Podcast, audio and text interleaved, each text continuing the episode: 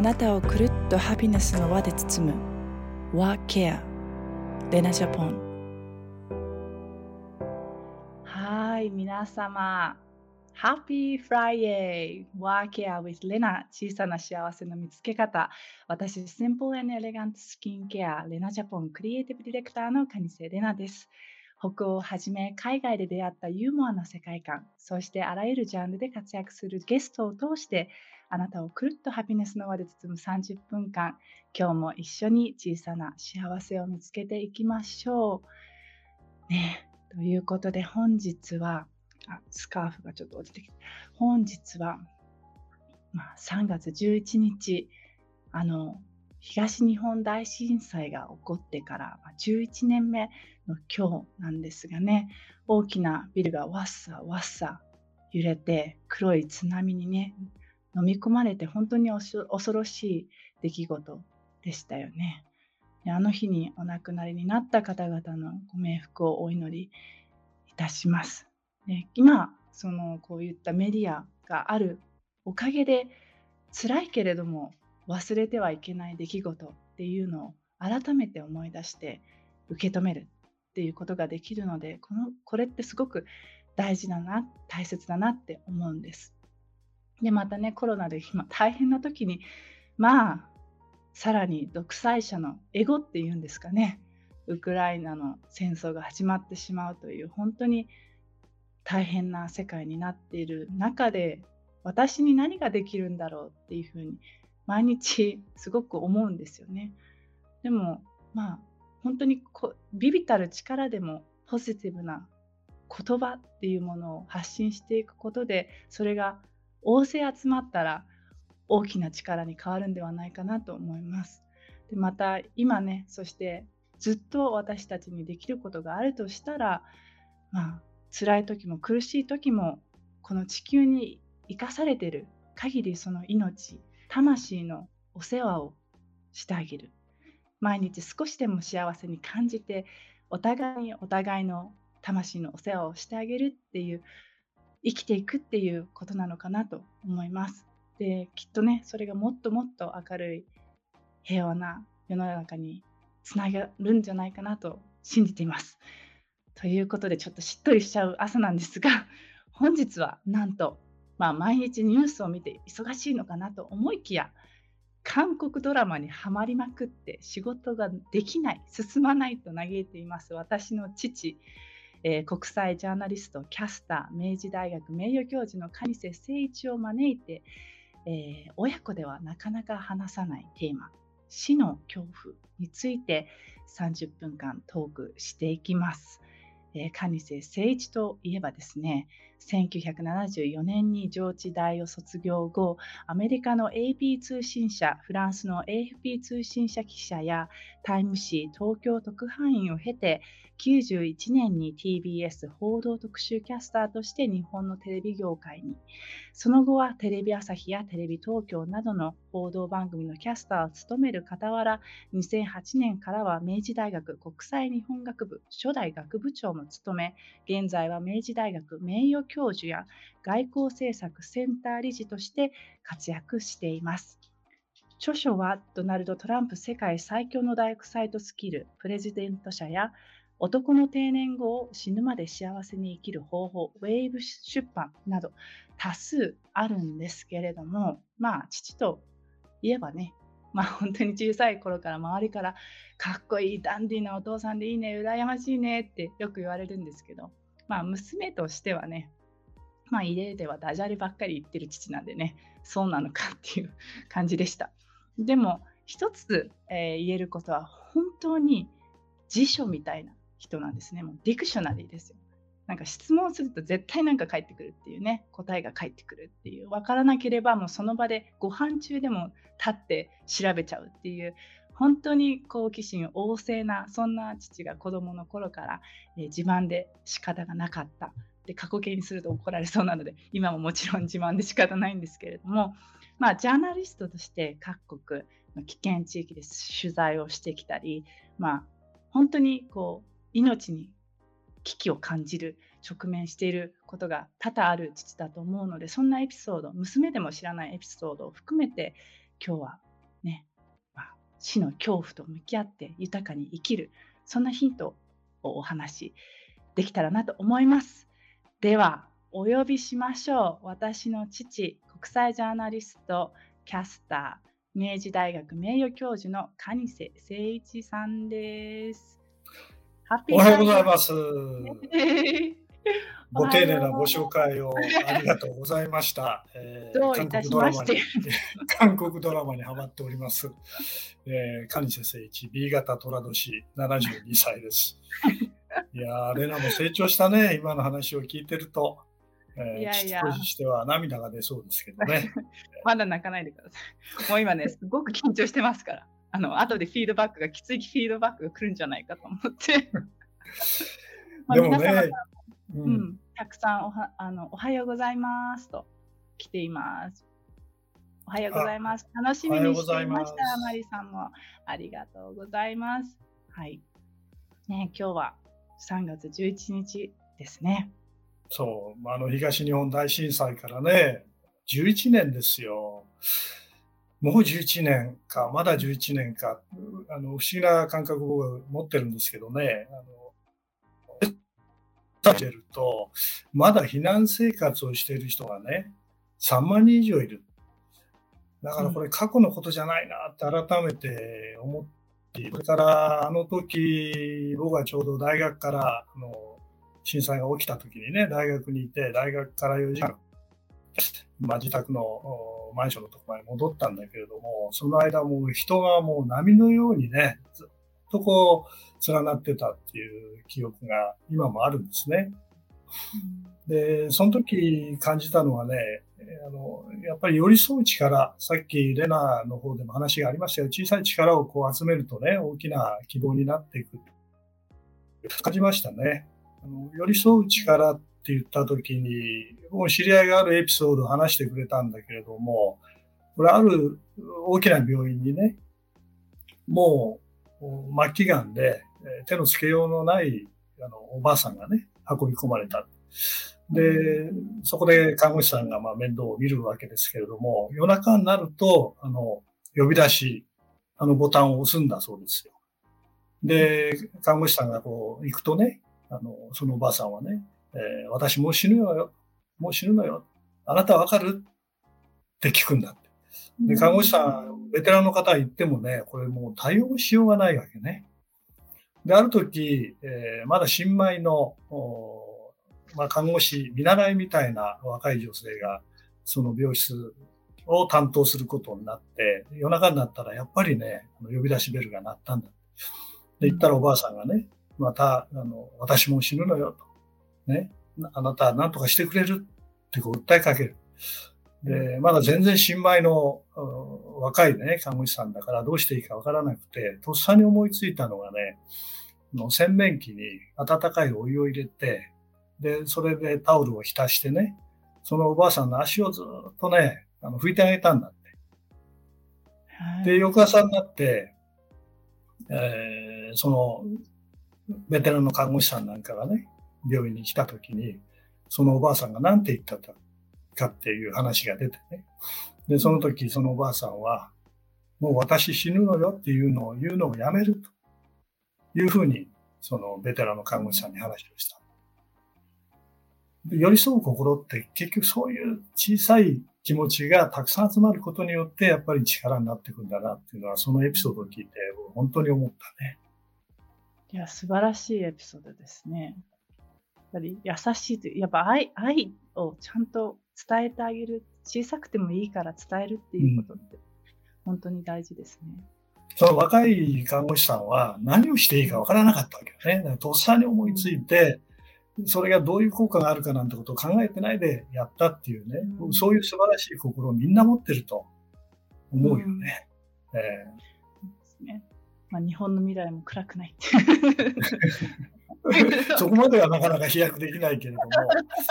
まあ、うん、さっき、レナからちょっとお話あったよ、あお話して、なんかこう、敬語を使ったり難しいね。やっぱり親子でこうやって画面の話をするの。あの、いつも道からね、指摘が来る3をつけるなとかね、あの来るけど、難しいんですよ。うん、まあ、あの国際ジャーナリストっていう仕事をね、えー、やるようになって、やっぱり非常にその死と直面するような取材っていうのは随分やってきたんですよね、僕はね。で例えばあの90年代の初めなんだけど、自衛隊が初めて海外に派遣される。これはカンボジアの停戦の活動でね。そういう時があって、えー、じゃあこの自衛隊の人たちがどういう環境に行くのかっていうので、先にカンボジアの方に取材を行ったことがある。でまだ停戦って言ってもね、ロケット弾がまだ飛んでたりする時代ですよ。で、その時にやっぱりカンボジアに行って、僕は電話列にかかったんですよ。取材はものすごくそのハードでね、大変で一緒に行ったとにかくどこのテレビ局とは言わないけども、ディレクターが海外取材初めてだ。しかも英語もできない。結局僕はコーディネーションやって、で、車の手配からね、食事の手配までしなきゃいけないっていうような状況で、相当疲れたんだね。で、このデング熱っていうのは、あの、日本でも流行ったことが一時期あっ、ご存知の方も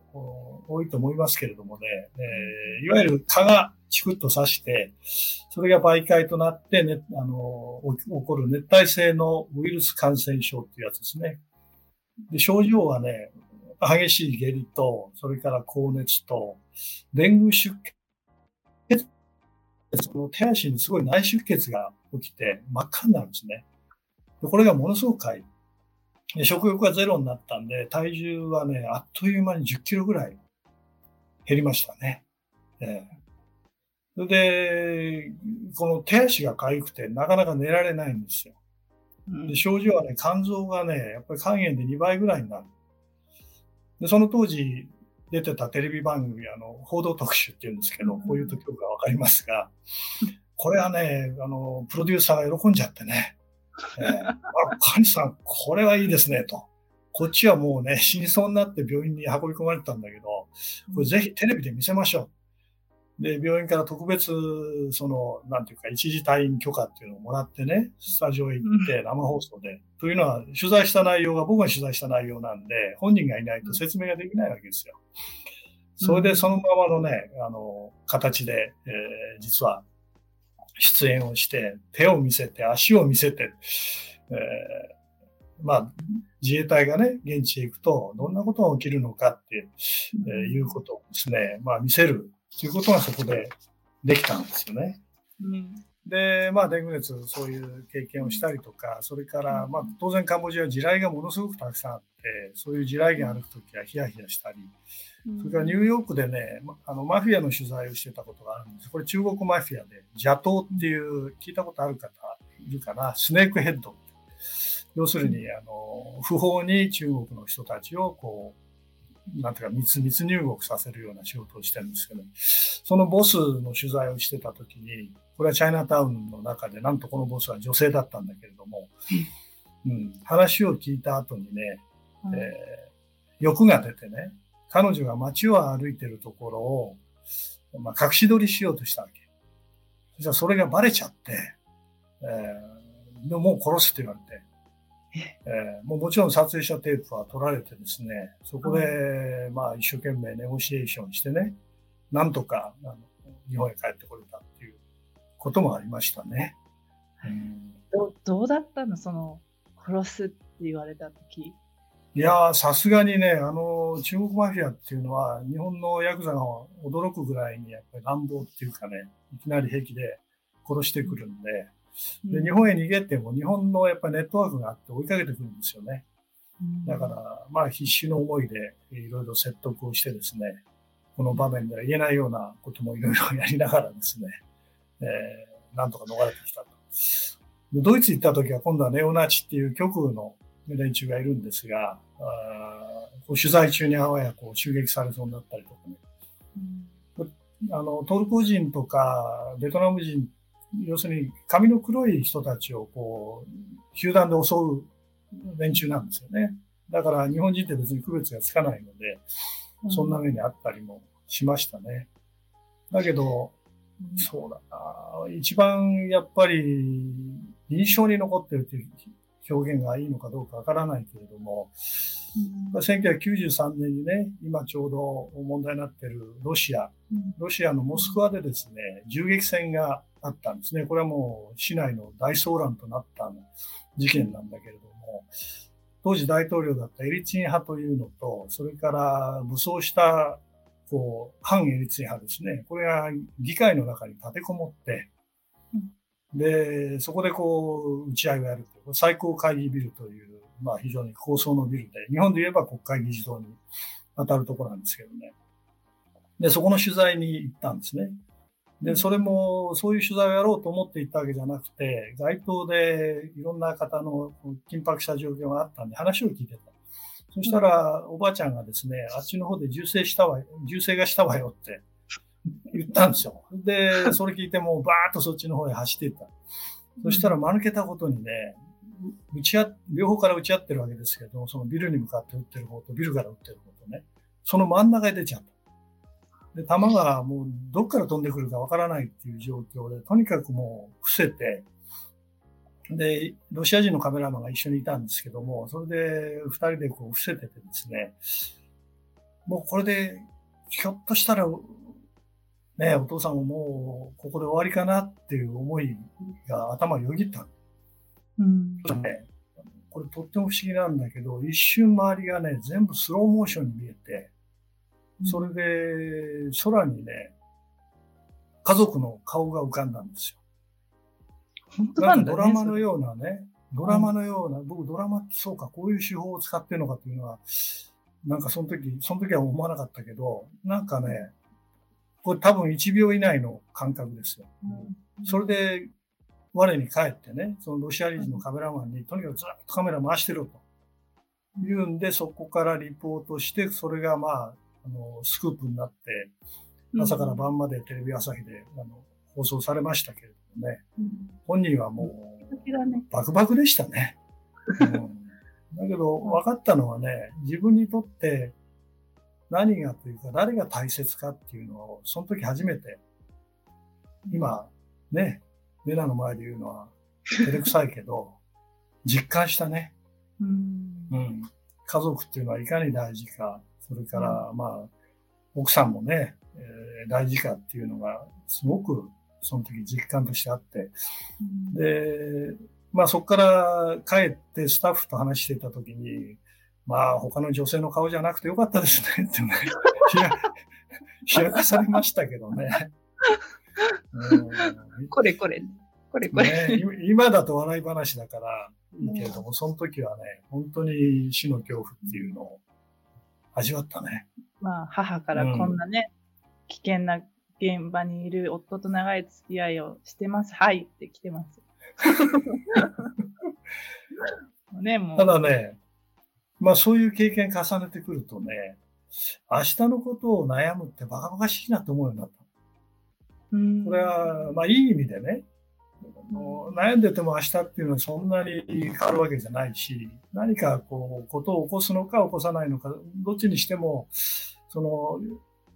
怖いとか不安だっていう気持ちを持ってること自体が何の得もないよね。うん、その持たないっていうこと難しいんだけれども、やっぱりそういう経験するとね、すごくある種心が軽くなったところ。これすごく矛盾するんだけどね。うん。だけどそういう経験で、ああ、悩まないで生きた方がいいよねっていう思いが自分の中にできてきて、逆に言うといろんなこう、悩まなきゃいけないようなことが目の前に出てきたときに、大丈夫だよねと。もう何があっても大丈夫だねと。まあ、あれらもよく知っているように、いい加減な男になってるわけね、僕はね。ももともとそうなんだけど。うん、でもそれで72年生き延びてきたっていうところはあるね。でもその思いっていうか、そのウィルは大事だよね。うん、大丈夫、なんとかなるさっていうウィルっていうのは、そ、ね,、こで悩んじゃ、悩んでどうするっていうの動けなくなるよりは、そこで大事、なんとかなるさのウィルって本当に大事だなと思う。今、たくさんコメントいただいてるんですけど、ミキさん、おはようございます。貴重なお話聞けてありがたいです。夜息子たちにもライブを見せますね。一つ質問です。ジャーナリストとして一番大切なものは何ですか、はい、お話聞いてて、運かな？って思ったんですけど。いや、運は大事ですよ。もちろんね。運は大事だけれども、やはり、ちょっと青臭い言い方をするとね、世の中で何が起きてるのかっていうのをこう真摯に伝えたい気持ちですね。痩せ我慢も必要なんですよ。あの、いろんなお金だとかいろんな誘惑が来るんだけども、この本当にこのことは伝えたいよねっていう強い気持ちがね、あるかないか。だから、普通の人よりちょっとだけ正義感が強いってことは大事だと僕は思ってますけどね。それから今あった運。これは、あの、鉄砲の弾に当たるか当たらないかってね、これも本当運なんですよ。現場にいるとよくわかるけれども。で、怖さっていうのがね、いわゆるテレビなんかで見てると、あ今のウクライナのもそうですけどね、怖いな、怖いなっていうふうに見えるんですけど、現場にいると、だんだん麻痺して、麻痺してくるんですね。それから報道カメラマンなんかで海外の戦地を取材している人間はね、戦争ってものすごく刺激が強いわけですよ。麻薬のような、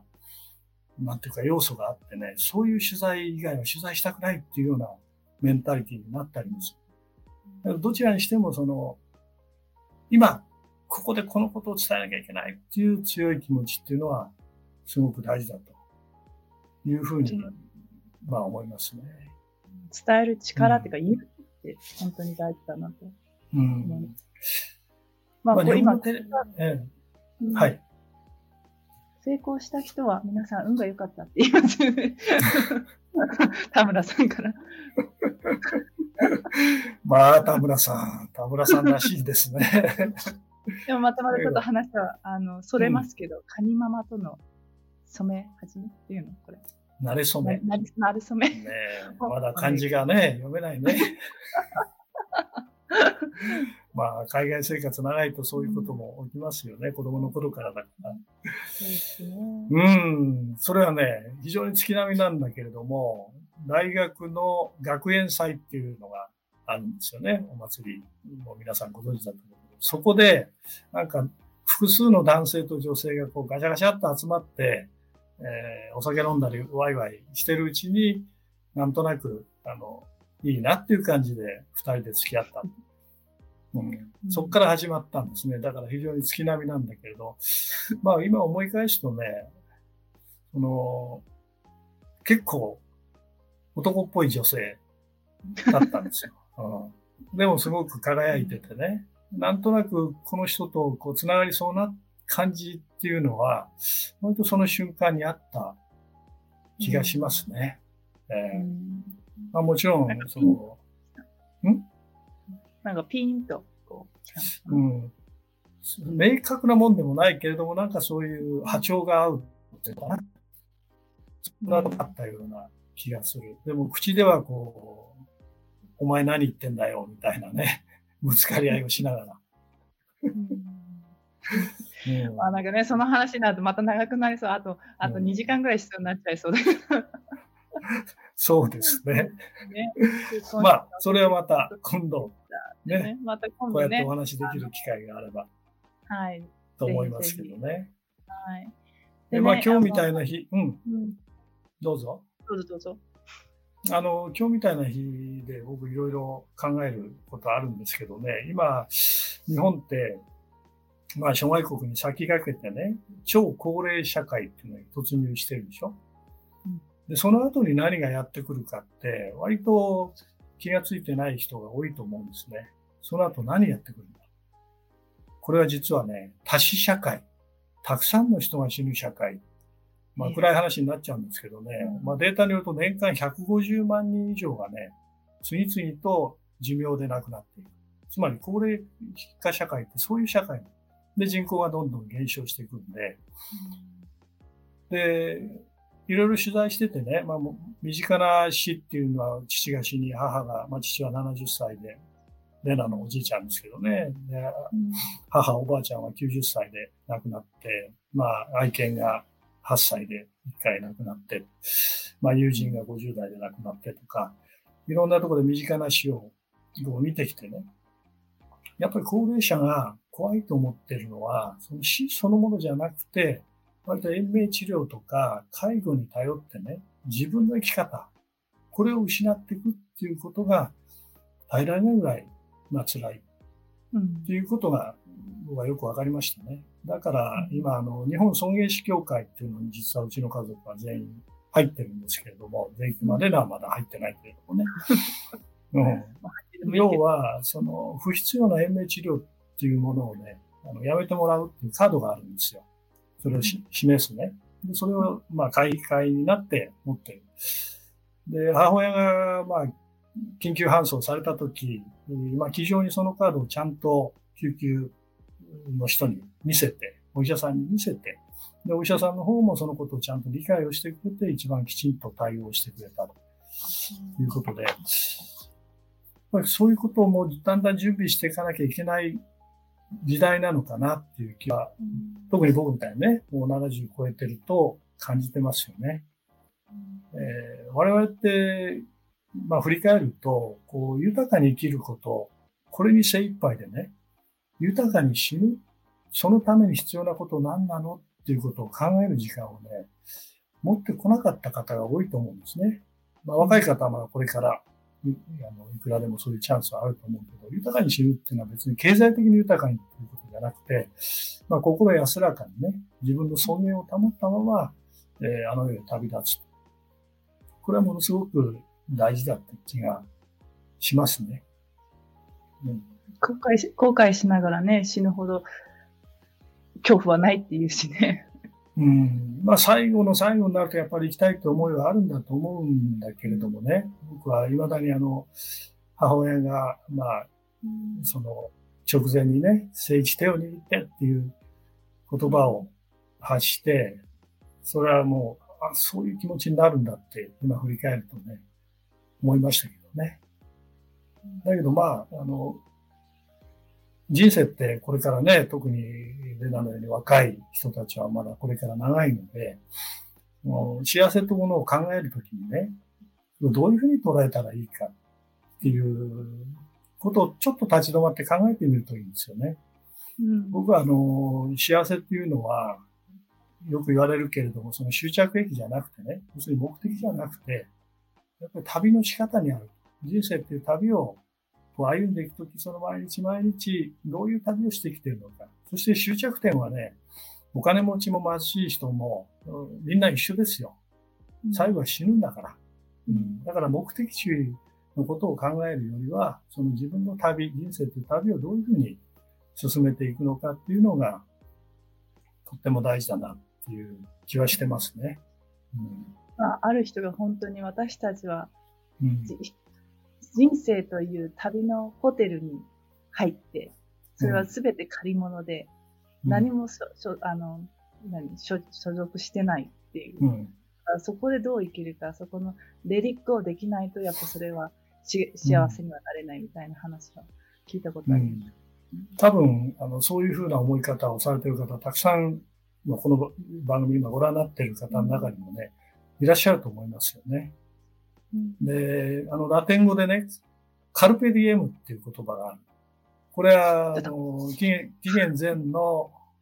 古代のローマの詩人に、あの、ホラテウスっていう人がいたんですけども、この人の言葉でね、そのカルペディエムってどういう意味かというと、直訳するとね、一日の花を摘めって。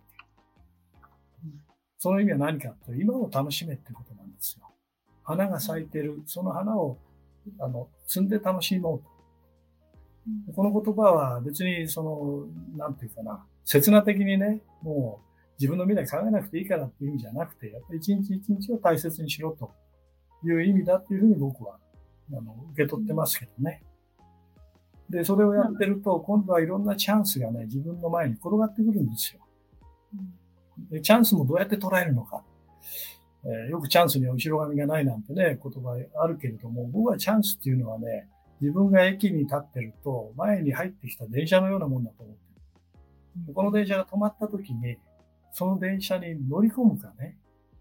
あるいは次の電車を待つか、これはもう自分の判断ですよ。うん、そその乗った電車が全然思ってもみないところへ行っちゃうこともあるし、あるいは乗らなかったためにね、ものすごいチャンスを逃してしまう。うん。うん、人生の中でね、何回もそういう経験はあるね。例えばすごくあのアメリカの会社からね、うちの会社に来ませんかって誘われたことあるわけね。ものすごい高額の給料で。でもその時は、その半導体の記事を書いてほしいって言われた。で、半導体の記事なんて僕あんまり興味がなかったから、お断りしたわけ。僕の友人がね、その仕事をね、掴んだ。その電車に乗ったのね。そしたらね、実は半導体じゃなくていろんな経済の記事を書いてね、あの、まあ、ある意味羨ましい生活を送ってる。あ、しまったと思うね。だからそそういうことはね、繰り返しだ。でも電車はやっぱり次も来るんだよね。うん、だからその時の、こう、チャンスの捉え方ってすごく大事だと思うし。で、チャンスというと、あの、チャンス favored prepared minds っていう、favors prepared minds っていう言葉。これあの、パスツールってね、お医者さん。あの方の言葉なんだけれども、まあ、直訳すると、チャンスは用意ができている人に微笑む。こういう意味なんですよ。で、具体的に言うと、例えばね、あの、今あなたが、えー、英語を勉強してる。でも、何のために英語を勉強してるのかわからない。ね、目的がないまま、とにかく英語は、あの、やらされてるっていう感じで勉強してる。でも、ある日突然ね、その、まあ、年収5000万円であなたに働いていただきたいっていうオファーが来るね。で条件は何ですかって言ったら、英語が堪能なこと。っていうケースがあるわけですよ。で、その時に、英語ができなかったら、5000万円の仕事は、手に入らないわけね。うん、だから、何か目的があってやってるっていうのはもちろん大事なんだけど、目的がなくてもいろんな形で自分の力をいろんな方面でつけておくっていうことが、より、その、チャンスをつかむ可能性が高くなる。っていうことだよね。うん、僕は chance favors the prepared minds ってすごく好きな言葉ですね。ねなんかまあ、その、その、プレペアマインズって何、何のこっちゃっていう方も結構いると思うけれども、どうし、どうしたら用意しとけば、用意できている状態なのかっていうのはあるけど、やっぱりオープンマインドで常にこう新しいことにチャレンジして学、学び続けるっていうところにあるのかなって。うん、まあ、好奇心だね。学び続けるとすごく大変そうな気がするけど、好奇心を持ってとにかく、あの、いろんなものに関心を持つ。あそんなこと当たり前じゃないのっていうことじゃなくてね、なんでこうなってんだろう。これって面白いよね。昆虫のかんその神経節ってどうなってるのとかね。そんなことでもいいわけ。僕はジャーナリズムの世界に飛び込んだきっかけっていうのは、実はあの、三島由紀夫っていう、あの、ノーベル文学賞に名前が挙がったようなね、作家がいるんだけど、この人が、ちょうど上智大学のそばの市ヶ谷の駐屯地という自衛隊の駐屯地で滑腹自殺をしたんですよ。これはもう大ニュースになった70年代ですけどね、はじめ。で、その時ね、なんでこの人は、ね、ノーベル文学賞に名前が上がるような人がね、わざわざ自衛隊の駐屯地まで行って切腹ですよね。しなきゃいけないのか。もう不思議で仕方がなかった。このなぜっていうのをこう、探していくうちに、いつの間にかこのジャーナリズムって世界に入ったのね、うん。僕は本当は画家になりたかった。でも絵がとても下手だった。今、ね。あ、ピカソもいるけどね。いやいや、なかなかね、あんまり野菜はなかったね。でもたくさん今コメントいただいて、チャンスは電車素敵な表現ですね。っていうのと、人生は旅、チャンスは目の前に止まった電車、今を生きること、心に響きます。皆さん。いや、ありがとうございます。素敵な。ねあっという間にお時間になってしまいましたが、お父さん。あ、本当ですね。生放送をやってるときは1秒、2秒こうカウントしながらやらなきゃいけないんだけど、うん、いいね、こういうネットの番組っていうのはね。自由にね、うん、話すっていうことで、今日はどうですか？お父さんにとっての小さな幸せと。うん、こうやって娘となんか不思議な画面を通しながら話ができるっていうことが僕はとても今日は幸せですね。私も幸せです。はい。じゃあね、なんか最後一言ありますか？皆さんに。そう、一言今コロナ大変ですよね。だけど、コロナが起きたことで良かったこともあるんですね。それは何かっていうと、僕らは、私たちは近未来を見ることができた。このコロナってことが起きなければ、今のようにリモートっていう働き方だとか、あるいはその生活のね、仕方だとか、家族と共に過ごす時間だとか、まだずっと先のことだったかもしれない。そのことができたっていうことは、これコロナのおかげなんですよ。だから、ポジティブなことっていうのも考えていかなきゃいけないなと思います。そうですね。ありがとうございました。はい、ありがとうございます。本当に貴重なあお話、時間、ありがとうございます。胸にギュッと、えたあの残して、この時間をね、はい、あの豊かな生活、生き方につなげていきたいと思います。はい。じゃあ、お父さん、今日はありがとうございました。はい、どうも。元気でね。はい、元気で。はい、バイ。レナジャポン、ワーケア。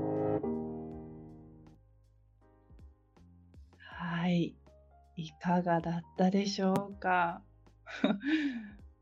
本当にあたくさんいただいて貴重なお話ありがとうございました。ね、お父さんの顔も素敵でした。時々見せる音。レナさんは堂々としてかっこよかったです。ありがとう、ね。もうね、冷や汗かいてますからね、プロの前でこうやってやるのって、本当ドキドキしちゃった。うん、もうたくさんありがとうございます。田村さんもありがとうございます。ようこさんもありがとうございます。みきさんも面白かったです。ありがとうございます。本当にたくさんメッセージいただいて、もうね、どんな質問にも答えが来るパパって素敵。本当ですよね。本当好奇心旺盛っていうのがやっぱりその生きることに大切なんではないかなって改めて、実感しました、常に当たり前ではなくてこれは何なんだろう怖いってね、聞く部分、まあ、自分自分自身の自分自身にも怖いって聞く。自分自身にも興味を持つっていうことってすごく大切だなってそこから小さな幸せってちょっとねこのさっき言ったようなあのなんだっけ花を摘む？一日花を一本摘むっていうことにつながるのかなと思います。ということで、Work Care with Lena 小さな幸せの見つけ方。ここまでのお相手は Simple and Elegant Skin Care レナジャポンクリエイティブディレクターの私、カニセレナでした。では、あなたの毎日がくるっとハピネスの輪で包まれますように。Have a nice weekend! バイバイ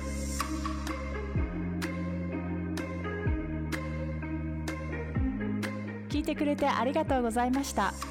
ぜひ購読、シェア、いいねしてくれたら嬉しいです。Love yourself. See you soon.